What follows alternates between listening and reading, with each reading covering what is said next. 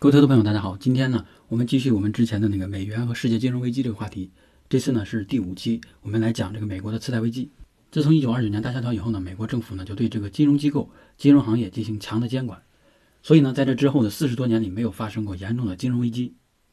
但是到了一九七零年代以后呢，金融机构开始看到了很多可以赚钱的机会，但是呢，由于政府种种方面的限制，使得他们赚不到这个钱，所以金融行业的从业者开始游说政府，让政府来放开这个监管。美国政府对于金融监管的放松呢，始于里根总统时期。当时里根总统宣布，就是说。银行可以把储户的这些储蓄的钱用于投资。自此之后呢，就是华尔街在世界范围内的崛起。政府对于金融机构的监管呢也越来越弱。因此，到了两千年初的时候呢，就是美国的金融体系其实已经发展的非常完善、系统化、分工明确。这里边的机构呢主要有这几类。第一类呢就是这个投资银行，还有商业银行，还有证券保险公司以及这个证券评级机构。简单来讲呢，就是投资银行它更像于我们中国所说的这个证券公司。他负责公司的这些股票的发行、证券的发行等等。这里边比较出名的有高盛、摩根士丹利、雷曼兄弟、美林以及贝尔斯登。大的商业银行呢，有花旗集团和这个 J.P. Morgan 这两家。美国的商业银行呢，更像我们平时所说的普通意义上的银行。它一端呢是吸收这个储户的这些存款，另一端呢是把钱放贷出去赚取利差。除此之外呢，就是金融体系里面还有保险公司以及评级机构。保险公司呢，包括了这次在金融危机中被美国政府接管的 AIG，也就是美美国国际集团。评级机构呢，我们大家都比较熟知的，像这个穆迪，还有标准普尔以及惠誉国际这些金融机构呢，处于不同的这个证券食物链的不同的链上，赚走各自的利益。同时呢，他们又相互配合，共同创造了这次的金融危机。讲了这个背景以后呢，下面我们就开始正式的讲金融危机是如何产生以及如何爆发的，以及它对于我们投资者是有什么样的启示。这里从二零零一年说起。二零零一年呢，就是小布什是正式的上台执政。但是呢，对于中国人来讲，有两件事情非常重要。第一件事情呢，就是说美国发生了九幺幺事件，飞机呢撞向了纽约世贸中心以及五角大楼。我们要知道，美国是世界的金融中心，而纽约是美国的金融中心，世贸中心呢又是这个华尔街的一个代表。所以这次轰炸呢，就是让世界的资本觉得美国不再是一个安全的地方。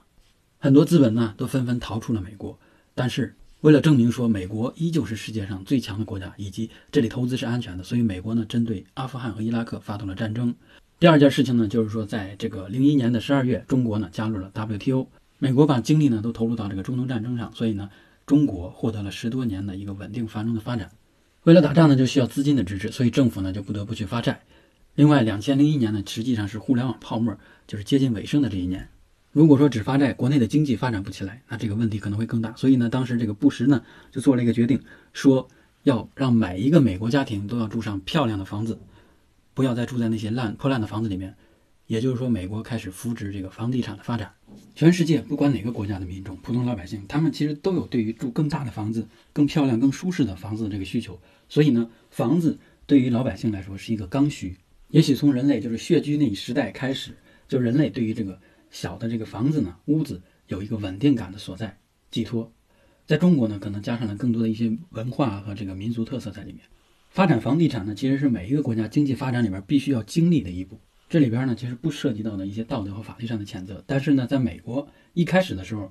老百姓通过贷款买房，实际上是一种正常的行为。也就是说，美国的老百姓他不能全款买房，那他就根据法律相关的规定，对吧？根据他自己的这个收入水平获得一个评级。就是贷款的一个能力的评级，偿贷能力的评级，然后呢去银行贷款，或者去其他借贷机构贷款，然后呢去买房，按时的还这个房贷。这其实就是我们现在在国内看到的一个很普遍的现象，也就是说居民的杠杆率很高了，居民每一家家庭每一个家庭他都用上了这个杠杆。如果说你是这个借贷机构或者商业银行把钱借给这些买房的人，这个生意在你眼里看来是不是一个好的生意？我觉得这个生意首先呢它的风险比较低，如果你对这个购房者的信用评级这一关。是把控比较好的话，这个生意其实是一个稳赚不赔的生意。但是呢，它的赚钱速度太慢了，因为还房贷的话可能要这个十年、几十年，对吧？所以在这个时候，美国它这个金融体系的这些先进的一些东西就开始进来，加入到这场游戏里面来。我们来举个例子，比如有一个家庭 A，他贷款一百万美元买了一套房子，然后呢，规定是二十年以后还回去，还款假设是还款总额是加上这个成本，一共是一百八十万。这个借贷机构一想说，最终呢，其实我能拿到的钱也就一百八十万。我现在呢，我想快点的拿到这个钱怎么办？所以呢，他就找来了个投资银行，然后说：“我这儿呢有一个类似于一百八十万的一个借贷，我现在以一百六十万或者一百七十万的这个价格给你，你到底要不要？”投资银行一想，这个生意可以，前提条件是什么呢？就是我接过来以后呢，我要把这个资产转移给其他的投资者。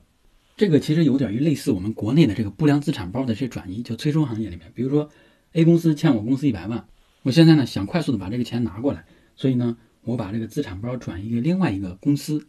比如他欠款一百万，我把我以六十万的这个价格卖给你，你最终要回来以后，那些钱你能要多少，减去六十万就是你赚的。当然，在这个比喻里边，一个不同的点是什么呢？就国内我刚才讲的其实是不良资产，但是呢。这个美国的这个贷款，房屋贷款，其实它很大程度上，大部分来说都是良性的这个贷款。所以刚才我们讲的这个借贷关系链里边就出现了，说有借贷者，也就是买房的人，然后呢有这个出借的机构，还有投资银行，还有一个投资者。最后一环，这个投资者其实就是普通的老百姓，他想买一些理财产品来投资来赚钱。这样一个把借贷证券化、资本化这样一个方式呢，其实就是美国的刚才我讲的这些先进的。金融体系的理念，自由空间，它在这里边创造出来的。每一个人呢，或每一个机构在里边呢，其实他都很开心。想想这个出借机构，他把钱借完以后呢，他就可以快速的、短时间内的把钱收回来。虽然他赚的比较少，比以往那个方式更少。这个投资银行呢，他也不傻，他在里边呢就说：“我把这东西包装一下，然后呢，我卖给这些投资者。广大投资者一看，就是最终买了这个产品以后呢，有收益，那也很开心。所以出借机构呢，希望更多的人来买房来贷款。”而这个投资银行呢，也希望更多的人去贷款买房，所以这里边就会出现一个病态的一个问题：全美国其实有能力去买房或者说置换房屋的就那么多人，他们这些人呢，早晚这些需求都会释放。如果这些人都已经贷了款了，怎么办？那就只剩下了说那些以前就是信用评级不够、不能贷款的，或者收入太低的这些人，甚至没有收入这些人，在一个正常的经济体系里边，其实这些人呢，贷款他的这个杠杆率是非常低的，甚至他贷不到款。但是在刚才我讲的这个病态的体系里面呢，就是这些人可以很轻松的去贷到款，甚至有一些人就是夸张说，这美国当时只要你随便写一个名儿，哪怕是狗的名字，这个经纪人都可以给你贷到款，就是这么夸张。这背后就是除了我刚才讲的，就是大家把这个风险都转移给另一方了，对吧？层层转移。还有一个最重要的原因就是房价当时是一直在往上涨，也就是说，如果有一天这个人比低收入低收入的这个人他还不起房贷了，他的房子还在，对吧？那我可以以一个。高的价格把这个房子卖出去，所以我也不会亏损。大家基于这两个判断，所以把这个游戏就击鼓传花玩的越来越大，越来越大。为了使这个游戏就是看上去风险更低或者更安全呢，所以呢，就是投资银行又找来了这个评级机构，刚才我讲的这个穆迪或者是标准普尔，然后让他们呢针对自己这个所包装的这个这个产品理财型的产品去做一个评级。同时呢，投资银行自身呢也把这些债券呢，就是债债务呢。按照不同的地区、不同的风险等级呢，进行了打包组合，也就是我们很多人所说的那个 CDO 担保债务凭证。评级机构在里边其实就是拿来钱，然后呢给一个评级完事儿。因此呢，他不承担任何的风险，也不会去担什么责任。所以拿钱给一个这个三 A 的评级，除了这些呢还不够，保险公司呢也参与进来。比如说，你是一个个人投资者，你买了这个 CDO 这个产品呢，你有可能会面临说这个亏损，因为有的这个房屋呢它确实不会还贷，停止了供贷了。停止供贷，那这个风险怎么办？你可以买我保险公司的一个保险产品，只要你买了，如果你发生了这种断贷的行为，那我可以赔偿你。也就是说，让你购买这个 CDO 理财产品的这些人呢，也能够把风险转移出去。所以这个游戏最终就大家通过层层论证啊，逻辑上的分析，就发现这是一个稳赚不赔的游戏。唯一要做的就是把这个量放大，质量其实根本不 care。泡沫别管多漂亮多美丽，总有一天它会炸掉的。到了零七年的时候呢，其实有很多刚才我讲的那些。偿贷能力比较弱的人，他们如果面临了失业或者收入的下降，还不上房贷了怎么办？这些人呢，其实就是次级贷款人群，也就是这次危机的一个另一名称，叫次次贷危机。这些人还不上贷以后呢，他会就是把房子交给这些银行，而银行呢拿到这个房子以后呢，就会把它拍卖掉。美国房贷实行的是无追索权贷款，就是你把这个房子，如果你不想还贷款了，你把房子还回来，咱们就两清了。然后呢，这个银行再把这些房子拍卖出去。但是呢，由于一时间这个停贷的这些人呢数量增加，所以很多房子都在出售。当很多房子都在出售的时候，造成了房子价格的下跌下跌。所以呢，就是刚才我们讲的这个游戏里面支撑的第二条这个支柱破坏掉了。所以呢，就造成了很大的恐慌。出借机构呢有很多钱收不回来，而这个投资银行呢有很多证券化的这些产品卖不出去。他们的价值呢还在不断缩水。由于初期那个游戏，大家判断的说基于第一条这个东西是安全无风险的，所以呢，无论是出借机构还是投资银行，他们都使用了非常高的杠杆率，最高呢是达到了三十三比一，三十三倍的这个杠杆率。也就说，你的这个资产缩水达到百分之三以后，你自己所持有的原来的这些资产就归为零了。因此呢，这个雷曼兄弟这家公司呢就宣布破产，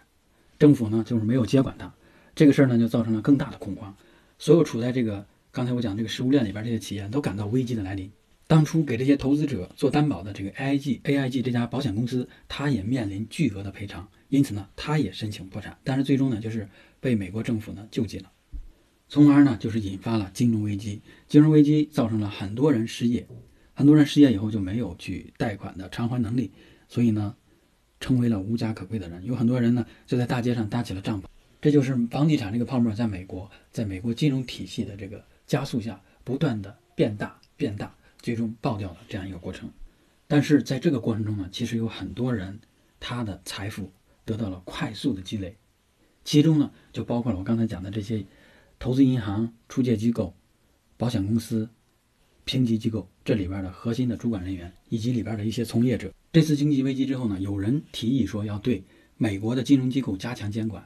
于是呢，奥巴马上台。上台时期，他宣讲的一个重点呢，就是说加强对美国金融的这个监管以及改革。但是当他坐稳了以后，当选了以后，其实那个改革呢，也是雷声大雨点小。为什么改革不动？就是因为其实美国政府已经成为了华尔街这些资本统治下的一个政府，而当时参与设计、主导，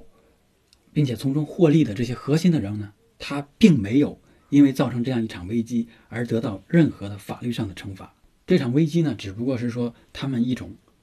制造财富方式的终结而已，也就是说，导致这场危机发生的那些体制和人物呢，他们都存在于活跃于当今的华尔街，所以这也就预示着下一场危机到来的可能性。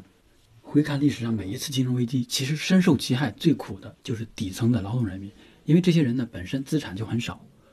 任何的经济上的波动都有可能让他的资产归为零，而那些就是头部的百分之一的这些富有的人呢。他们其实面对任何一次经济危机的能力呢更强，而且经济危机对他们的影响更小。甚至呢，有时候我们可以这样理解，就是金融危机实质上是这些顶部的百分之一的那些人把财富集中到自己手里面以后必然会出现的一个结果。金融危机呢，听上去看上去好像离我们普通老百姓呢很远，但是每一个金融危机泡沫从无到有，从有到大，从大到更大，从更大到破灭，这个过程都需要。普通民众的参与见证，它才能够完成。所以呢，我们每一个人在做自己的投资决策，无论你是买房还是说股票的时候，我们都应该谨慎。好，今天呢，关于美国零八年金融危机呢，我们就分享到这里。后续呢，我有时间会把二零二零年中国经济、美国经济遇到的一些问题，以及会不会发生金融危机这些呢，再录一期节目。上次呢，可能是说的一些直白，有点直白，然后，那个节目没有审核通过。好嘞，感谢大家的这个收听与陪伴，让我们一起学习，成为更好的投资者。